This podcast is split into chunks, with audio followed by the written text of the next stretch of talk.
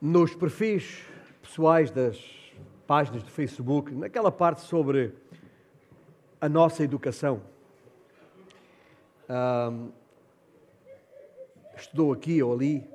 Há muitas pessoas que escrevem, não sei se já viu isso, uh, uh, na escola da vida. Na escola da vida. Isso pode querer dizer muita coisa. Pode querer dizer muita coisa mesmo. Até porque, de facto, a vida nos ensina muita coisa.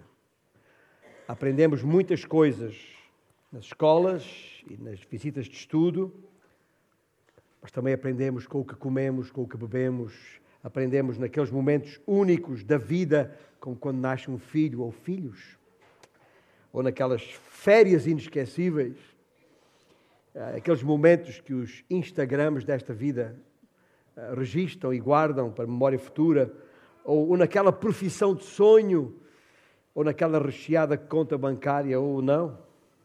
Mas pergunto, na verdade, não é verdade que as maiores lições tiradas da vida não são aquelas que resultam de alegrias, de sucessos, de momentos chamados altos, mas vêm precisamente daqueles momentos de dor e sofrimento? Não é isto verdade na experiência de muitos? Porque é aí que a vida ganha sentido. E é aí que eu me sinto muito pequenino aqui em cima, apesar da posição elevada para melhor comunicação. É daquelas questões e daqueles textos, porque ainda estamos a estudar a primeira epístola de Pedro. E se tem uma Bíblia, pode já abri-la ah, no capítulo 4, onde ainda nos encontramos, a parte final do capítulo 4. Mas dizia eu, é nesse preciso momento e nessa circunstância que eu me sinto pequenino aqui em cima. Sabe porquê? porque tem pessoas à minha frente sentadas com uma experiência de vida, de dor e sofrimento que as capacitaria muito melhor para estar aqui neste lugar. Para entender o que as Escrituras dizem. Para perceber o que está aqui em causa. E não me e veja, estou a falar apenas de gentes aqui diante dos meus olhos neste momento. Ah, quando fecho os meus olhos e penso naquelas tantas gentes, naquela província de Sofala, naquele território de Moçambique, ali entre a beira, junto ao mar, e por aquela estrada nacional 6 adentro, até Mafambice, até em Chope, terreno que ainda há poucos dias atrás estávamos pisando em seco, sem problema nenhum. Ah, e agora imagino, quando fecho os meus olhos, o que ali se passa. E o sofrimento e muitos que têm acompanhado nos órgãos de comunicação social têm visto os testemunhos de tanta gente ali. E há imagens que falam por si. Mas dizia eu, não precisamos sequer ir para Moçambique, porque eu, ao olhar para quem está diante de mim agora e as vidas que eu tantas conheço, sei o que estão a passar, sei o que têm passado, sei a dor e o sofrimento porque têm passado em circunstâncias extremamente difíceis de vida. E por isso eu digo, estou em condições de dizer a escola da vida realmente nos ensina coisas que nenhuma outra escola formal nos poderia transmitir. E é este ponto que Pedro sempre volta nesta sua epístola. E agora o faz. E o faz pela última vez. Quando chegamos ao final deste capítulo 4, nestes versículos 12 até 19, é como se fosse o, o cume do livro. Ah, ao chegar ao versículo 19, atingimos o clímax do seu ensino sobre como responder ao sofrimento de maneira agradável a Deus. Porque é isto que se trata. Estamos a falar aqui de gente que acabou de adorar o Senhor, está aqui por causa de Jesus Cristo, que reconhece quem Ele é e o seu senhorio na sua vida, que buscamos o Senhor e queremos temê-lo de todo o nosso coração. Bom, então, se é esse o desejo do nosso coração, eh, quando estamos aqui tranquilos, confortáveis. O que acontece naqueles momentos de fogo ardente? Estou a, estou a usar a expressão fogo ardente porque é a expressão que Pedro usa. Veja comigo nestes versículos 12 e seguintes do capítulo 4 da primeira epístola de Pedro, amados, amados, não estranheis o fogo ardente que surge no meio de vós, destinado a provar-vos, como se alguma coisa extraordinária vos estivesse acontecendo. Pelo contrário. Gente, pelo contrário, alegrai-vos na medida em que sois co-participantes dos sofrimentos de Cristo, para que também, na revelação de Sua glória, vos alegreis exultando. E se pelo nome de Cristo sois injuriados, bem-aventurados sois, porque sobre vós repousa o Espírito da glória de Deus. Não sofra, porém, nenhum de vós como assassino, ou ladrão, ou malfeitor, ou como quem se intromete em negócios de outrem. Mas se sofrer como cristão, não se envergonhe disso. Antes glorifica Deus com esse nome, porque a ocasião de começar o juízo pela casa de Deus é chegada. Ora, se primeiro vem por nós, qual será o fim daqueles que não obedecem ao Evangelho de Deus? E se é com dificuldade que o justo é salvo, onde vai comparecer o ímpio? Sim, o pecador. Por isso também, os que sofrem segundo a vontade de Deus, encomendem a sua alma ao fiel Criador, na prática do bem. E nosso Deus, a tua palavra é, é, é assim mesmo, clara, direta, não, não há volta a dar. Mas talvez seja necessário dar volta aos nossos corações para que se apropriem, para que se ajustem àquilo que tu pretendes das nossas vidas. A ti, Senhor. Que esta palavra possa falar de facto aos nossos corações, hoje, de maneira inequívoca, diante de ti, para a tua glória. Oramos em nome de Jesus. O nosso texto de hoje, da parte de Pedro, eh, traz-nos quatro, quatro lições.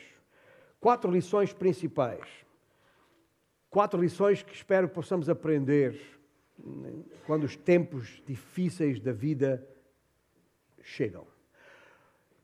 E é sobre os tempos difíceis da vida, este, isto que Pedro chama fogo ardente. Fogo ardente.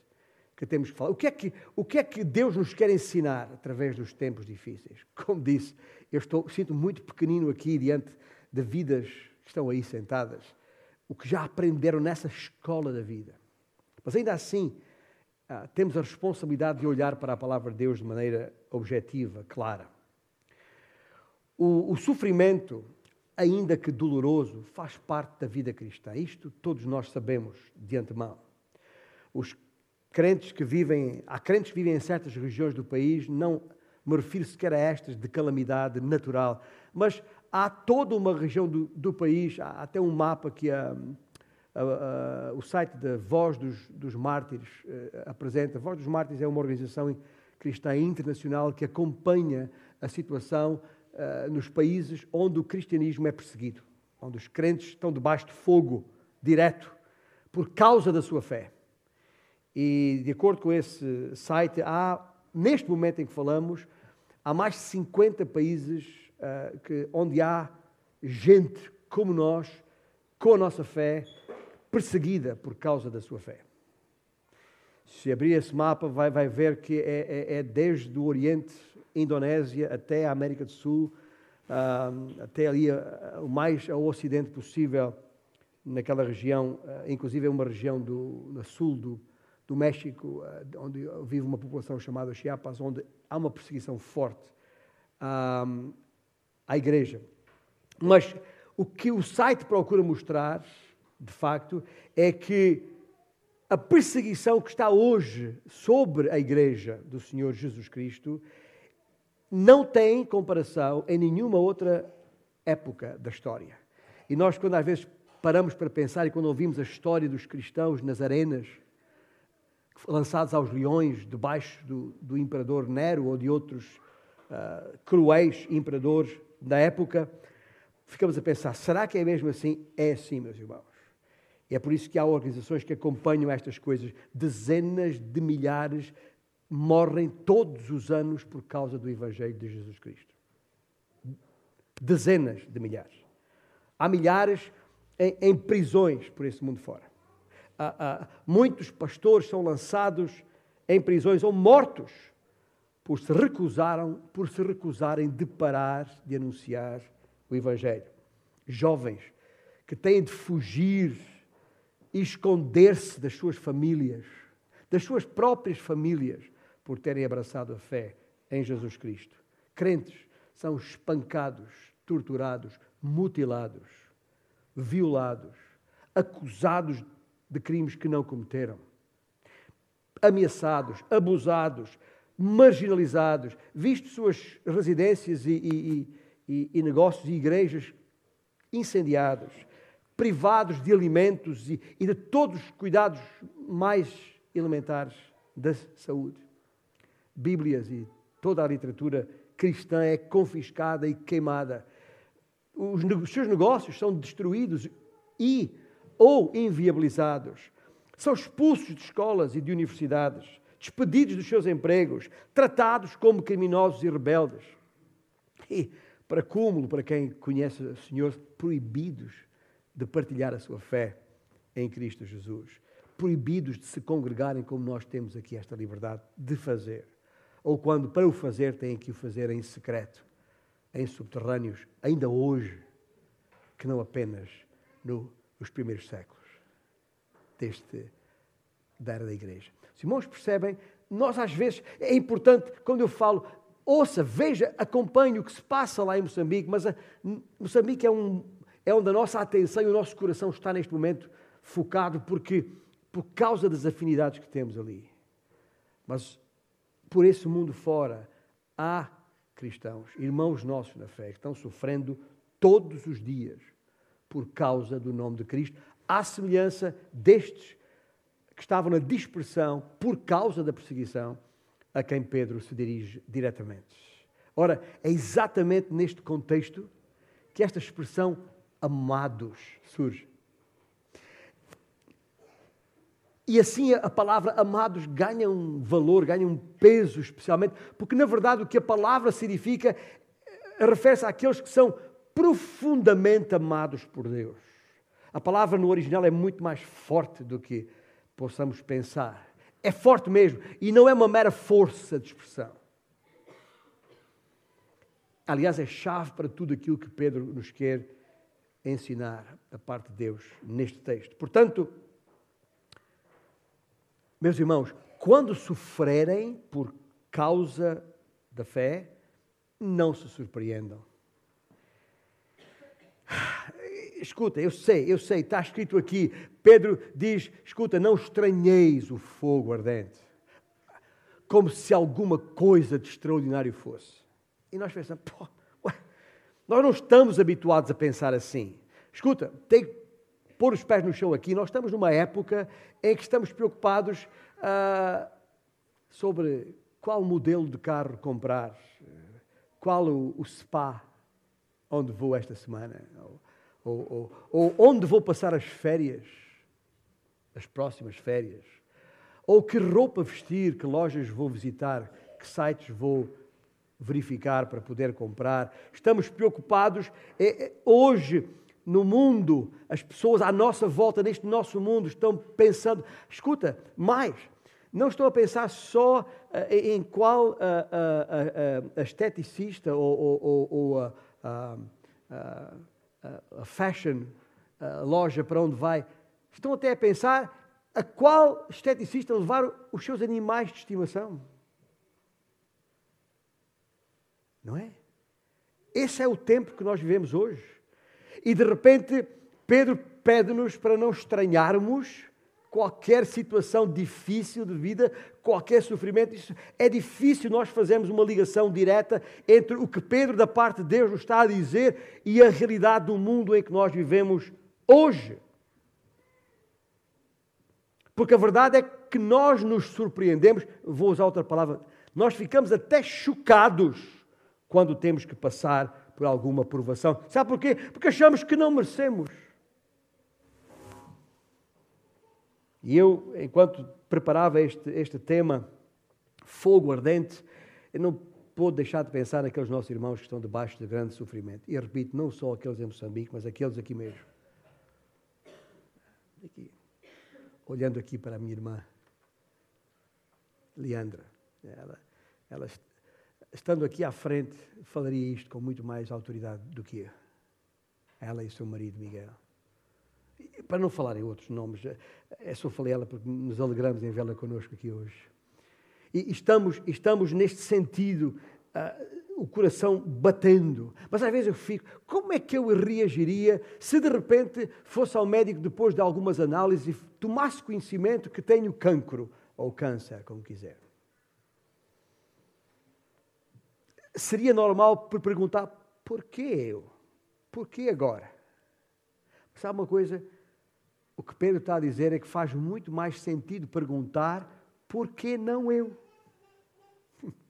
Por que não eu? Eu tenho sido abençoado com uma família linda, começando com a minha esposa, passando até aos meus netos.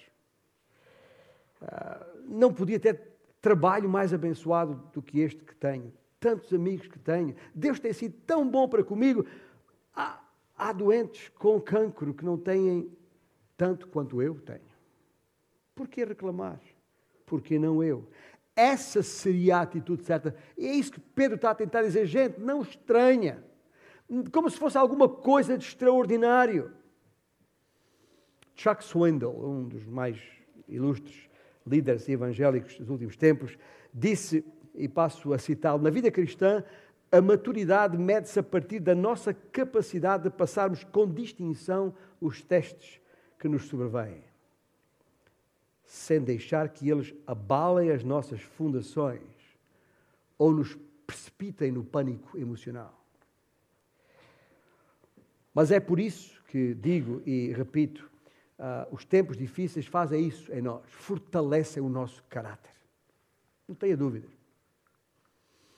E por isso que devemos estar gratos, mesmo pelos tempos difíceis. Primeiro, porque eles fortalecem o nosso caráter. Segundo lugar, porque os tempos difíceis nos aproximam de Deus. Ouça bem. Quando Pedro diz, pelo contrário, no versículo 13: Alegrai-vos na medida em que sois coparticipantes dos sofrimentos de Cristo, para que também na revelação de Sua glória vos alegreis, exultando. E se pelo nome de Cristo sois injuriados, bem-aventurados sois, porque sobre vós repousa o Espírito da glória de Deus. Ouça bem, as pessoas do mundo à nossa volta odeiam o nome de Cristo literalmente. Não, não querem nem ouvir pronunciá-lo. Deus, quando Deus aparece, ok, mas se é, se é a palavra Jesus que aparece, já causa reação. Odeiam o seu nome, o que ele fez, o que ele disse, e porque fez, e porque disse. Sabe uma coisa? Se nós renunciássemos à nossa identidade e lealdade para com Jesus Cristo, não teríamos problemas nenhum neste mundo. Tranquilos. A vida corria bem.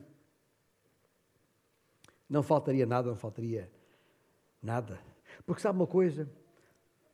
Não é a nós que o mundo detesta. O mundo detesta Cristo. Não é a nós que o mundo persegue. O mundo persegue Cristo em nós. Por isso é que o mundo não persegue os cristãos que se entregam ao mundo, que vivem segundo o mundo, mas perseguem aqueles que temem a Deus, aqueles que são fiéis ao Senhor e que procuram fazer a sua vontade. A perseguição, se porventura passas por ela, é o sinal de que estás a fazer exatamente o que Deus quer que faças. Se não estamos a fazer, se a vida vai, oh, se tudo corre tipo mar de rosas. E mar de rosas sem espinhos. Tranquilo, sem problema nenhum. É a altura de parar para pensar. Alguma coisa não está bem na minha vida. Alguma coisa não está bem na minha relação com Deus. Porque se eu estou próximo do Senhor, se eu estou pertinho dele, então, com certeza, o mundo à minha volta vai estar desagradado com isso e não vai parar de perseguir. Estás a ver essa palavra aí no versículo 13? Eh, Co-participantes. Esta palavra é, é, é, uma, é uma forma, é a forma verbal daquela palavra grega que nós conhecemos muito bem, koinonia. Usamos esta palavra a toda a hora. Teve, e, e traduzimos-la principalmente com a palavra comunhão. Para muitos de nós, a comunhão, quando falamos de comunhão, pressupomos algo positivo, feliz, tipo um piquenique, uma, uma festa na casa de alguém que faz anos, etc. Mas aqui Pedro fala de comunhão em termos de sofrimento de Cristo, ou seja, comunhão nos sofrimentos de Cristo. E nada, quero vos garantir isso, é a autoridade da palavra de Deus, nada nos une mais a Cristo como os nossos sofrimentos. Ah, Deixe-me ilustrar. Ah, eu preferia chamar aqui um, alguém aqui junto a mim, mas já sabia, poderá ser constrangedor para ilustrar. Mas esqueça, imagine que ali ao fundo, daquele lado mais longe do, deste estrado, onde, deste palco onde estou, uh, está Cristo. Imagine Cristo lá. E imagine que eu estou aqui, do lado mais distante. E a pergunta é como é que, como é que nos podemos aproximar de, de Cristo? É, aí vem os, os, líderes, os pastores, todos sabem fazer. Ah, você precisa ler mais a Bíblia, precisa orar mais, precisa estar em todas as reuniões possíveis que a igreja convoque, cantar, louvar, contribuir financeiramente, exercitar a sua fé, usar todos os dons espirituais que tem, passar tempo com outros crentes e por aí fora. A lista é interminável. E, é, e digo uma coisa: tudo isso e muito mais, com certeza, nos ajudaria a aproximar de Cristo. Quanto mais próximo, não sei. Será aqui, em relação onde Cristo está? Ou talvez aqui, se eu for um crente mais certinho, mais fiel, mais frequente, mais dedicado, ou talvez aqui, ou talvez aqui, mas a verdade é que todos nós sabemos por experiência própria que não estamos ali, juntinho a Cristo. E que, o que Pedro quer que percebamos é que não há nada que nos possa fazer aproximar mais de Cristo do que os sofrimentos com Ele. Não que o sofrimento em si e por si nos leve a Cristo, não é isso que eu estou a dizer. Não me mal interprete. Mas é o que o sofrimento faz em nós. É isso que faz a diferença. Quando estamos lá prostrados com o rosto em terra,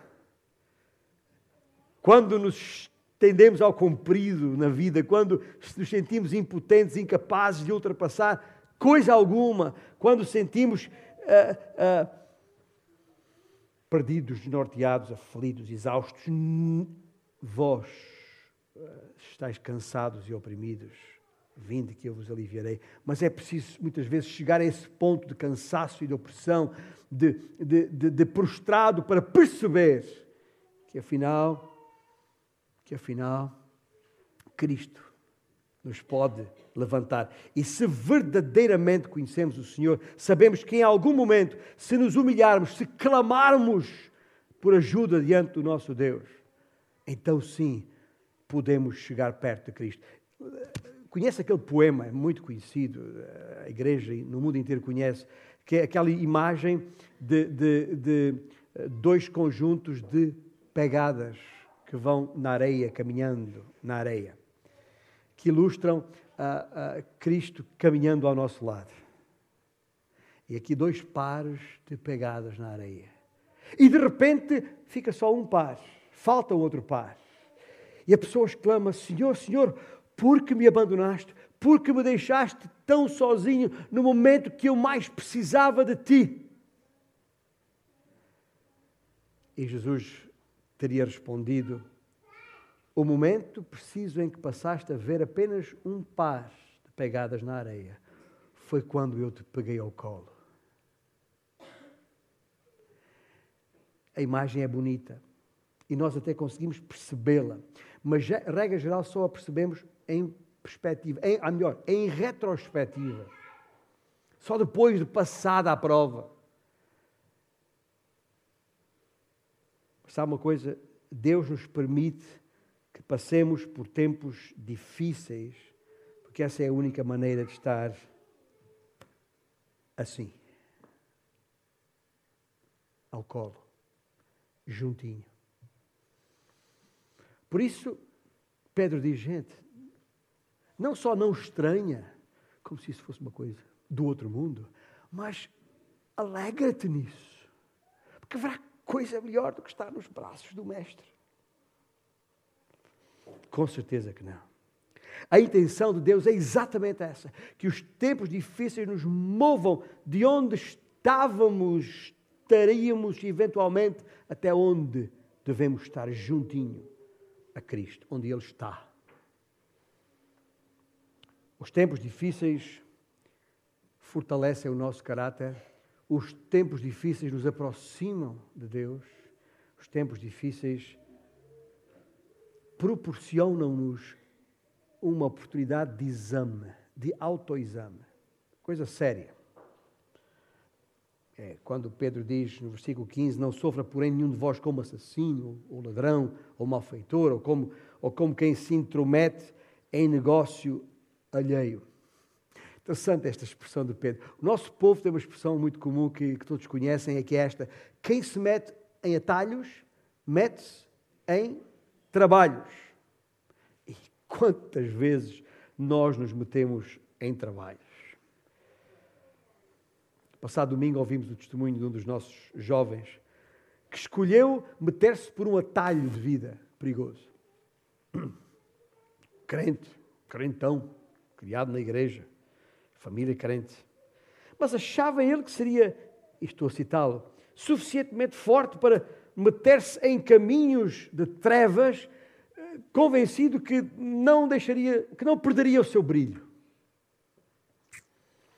que sairia ileso, pensando que tinha tudo sob controle. Até. Conhecemos a história. Para mim, a parte mais importante do, do, do testemunho dele é o, o reconhecimento do erro e da incapacidade de ultrapassar a situação sozinho. Não ouvimos ele desculpar-se com coisa nenhuma, porque não adianta. Não, não do tipo, ah, tinha de ser assim e tal, resolver, ah, não, eu precisava passar por isso, não sei o quê. Nada disso. Ah, e não tinha que ser assim. Aliás, tudo foi errado. E por isso sofreu. E eu digo, sofreu desnecessariamente. Deus, Deus sempre há de abençoar um homem que não procura justificações para os seus erros. E já aqui falámos outras vezes de um outro nosso irmão também presente na sala, né, que teve de passar dois anos na prisão. Segundo ele, são palavras dele, merecidos.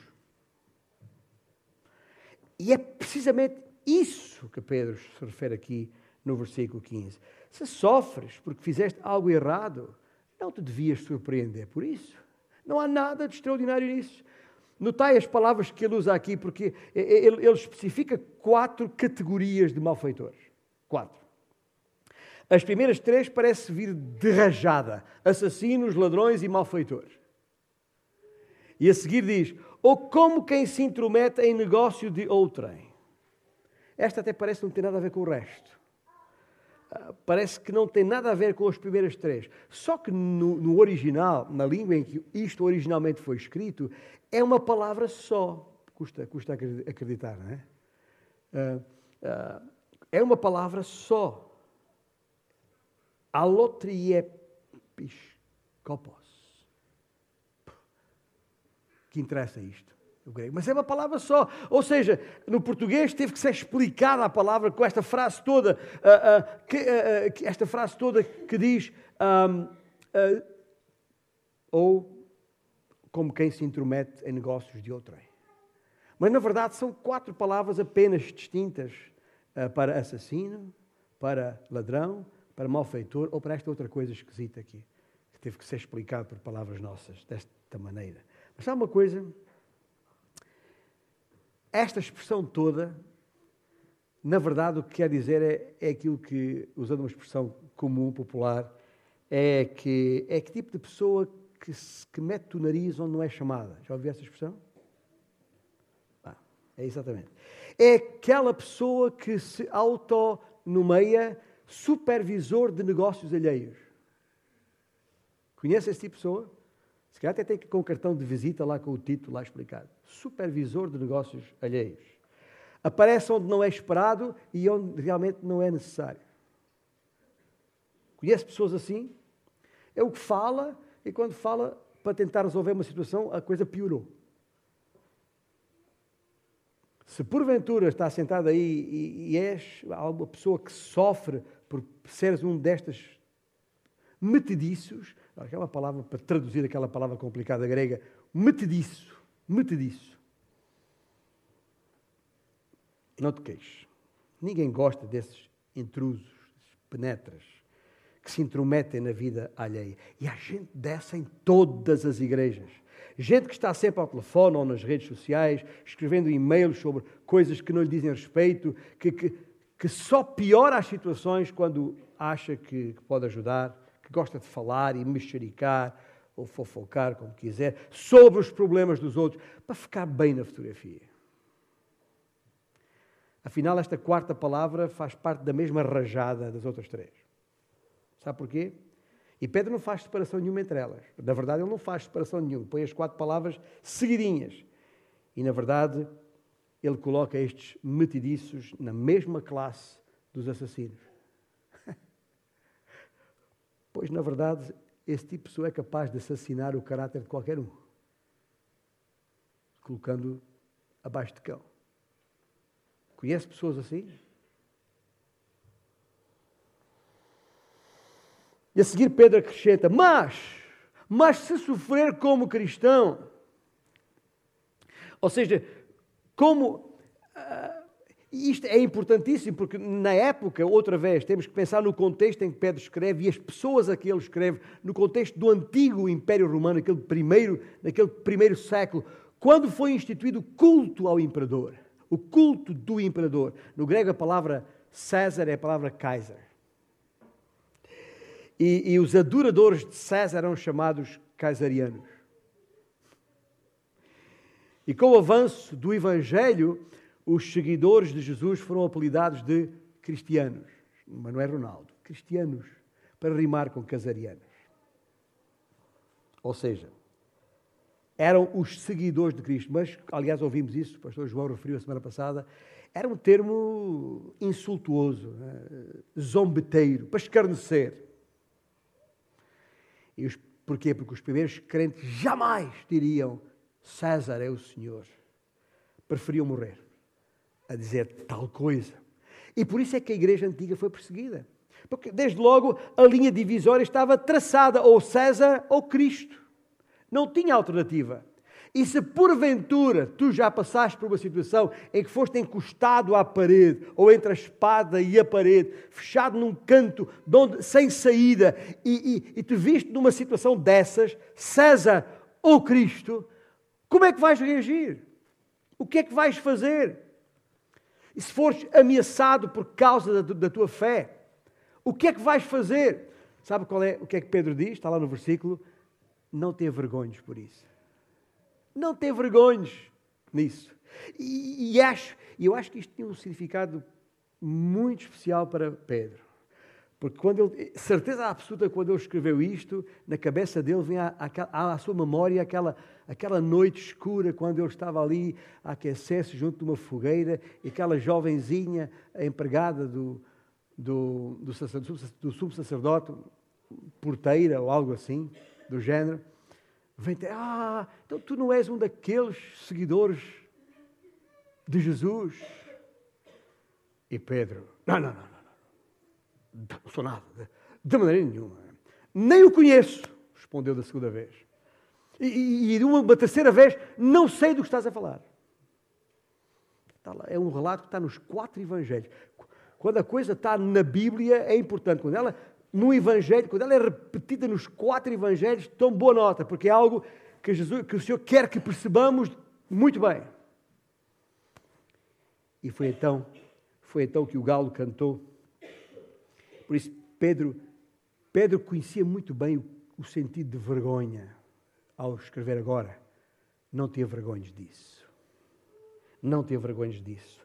A palavra envergonhar significa desonrar. Ah, eh, não faças nada na tua vida que desonre o nome do Senhor. Antes, louva a Deus. Louva a Deus por poder ser contado entre aqueles dignos de sofrer pelo seu nome. É um privilégio. Se Jesus, ouça bem, se Jesus descarregar a sua cruz sobre as tuas costas, não te envergonhes de a carregar.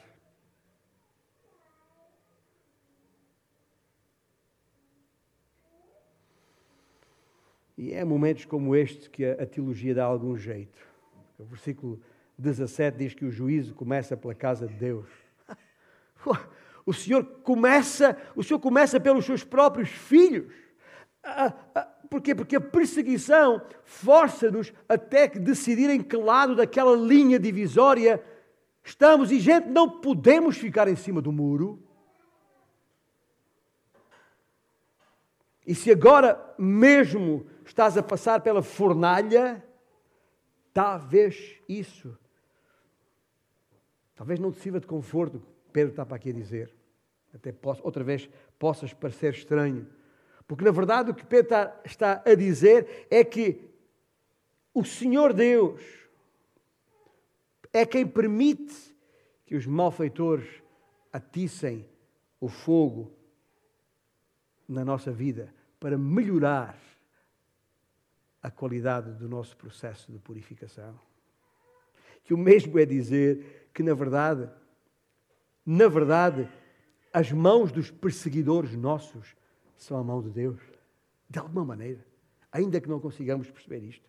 E provavelmente hum, teremos sempre dificuldade, mas o que isto quer dizer, e é isso que eu estou a tentar dizer desde o princípio, é que nessa situação de fornalha sobremodo aquecida, lembre-se, Deus está em controle. Mas se, como Pedro diz, começa em nós, então quer dizer que não termina em nós. E o versículo faz uma pergunta pertinente: O que será daqueles que desobedecem ao Evangelho de Deus? Eu diria, em resposta, nada de bom. Nós somos salvos pela graça e somos julgados como filhos de Deus.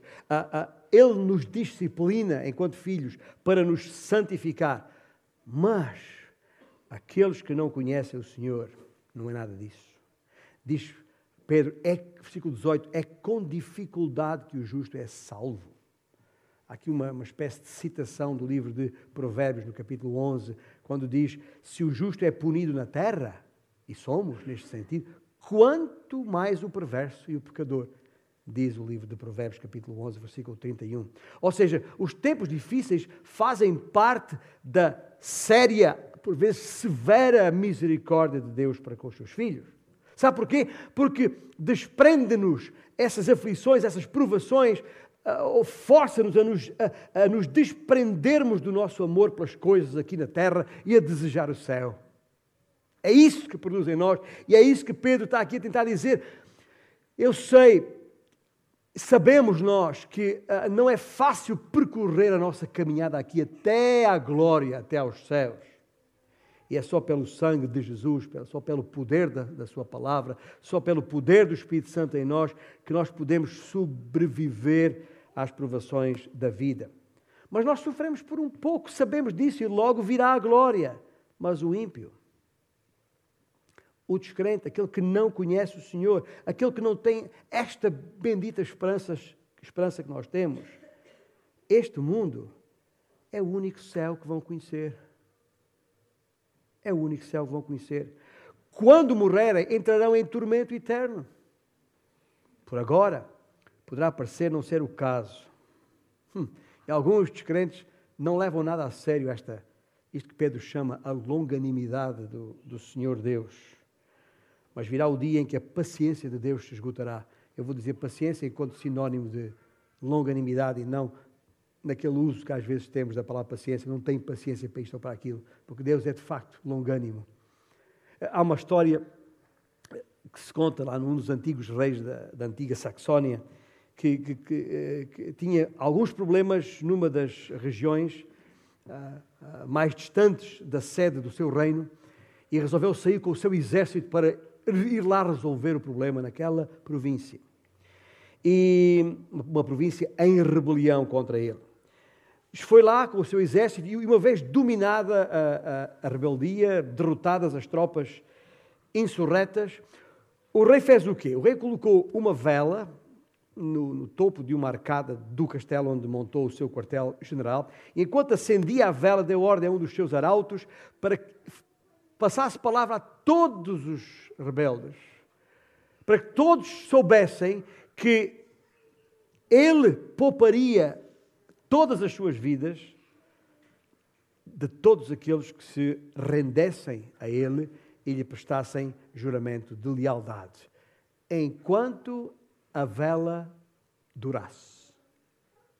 Enquanto a vela durasse. Quando a vela terminasse de arder, terminaria a sua misericórdia.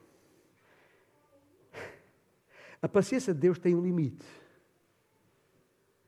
E não é o, o limite de perder a paciência, é o limite de esgotar o tempo da vela.